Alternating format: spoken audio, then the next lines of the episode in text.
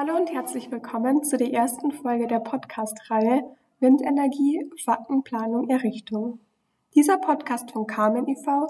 erscheint im Rahmen der Bayerischen Energietage des Team Energiewende Bayern von 14. bis 16. Juli 2023.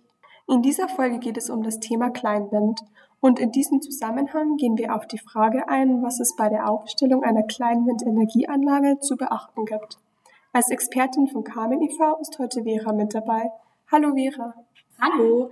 Mein Name ist Vera. Ich arbeite bei Carmen e.V. in der Abteilung Landschaft Energie. Und mein Hauptthema ist hier die Windenergie. Und bei der Aufstellung von Kleinwindenergieanlagen ist besonders der Standort der Anlage wichtig. Für eine Windanlage ist natürlich der Wind und ähm, der Wind weht, auch wenn wir das oft meinen, nicht immer und auch nicht überall gleich. Deswegen ist, ähm, um den Wind nutzen zu können, besonders die Windgeschwindigkeit wichtig. Dabei ist eben besonders wichtig, vorher zu wissen, dass die Leistung des Windrades überproportional zur Windgeschwindigkeit ansteigt. Also das bedeutet, dass die Verdopplung der Windgeschwindigkeit zur Verachtfachung der Leistung führt, die wir eben durch das Windrad dann bekommen. Neben der Windgeschwindigkeit ist äh, die Windverteilung auch sehr wichtig. Also das bedeutet, wie oft kommt welche Windgeschwindigkeit vor und ähm, wie oft tritt diese auch auf. Und das ist eben auch einer der wichtigsten Einflussfaktoren auf die Stromproduktion, ähm, ist hier somit auch wichtig beim Standort ähm, zu ermitteln.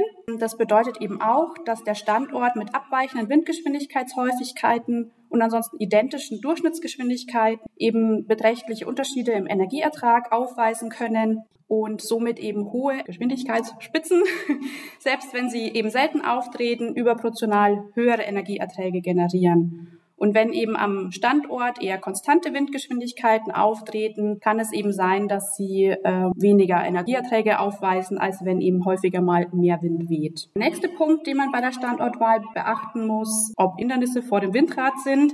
Hindernisse können Gebäude, Bäume oder auch ein ganzer Wald sein.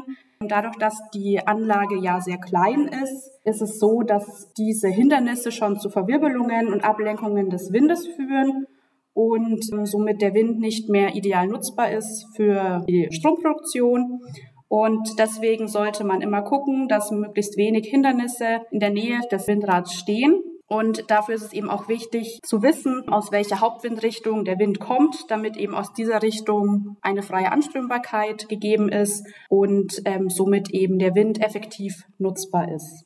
Um dann eben die Windgeschwindigkeit, die Windverteilung und auch die Windrichtung am Standort ermitteln zu können, ist es wichtig, eine Windmessung durchzuführen. Und diese Windmessung sollte mindestens über die Monate im Herbst und Winter stattfinden.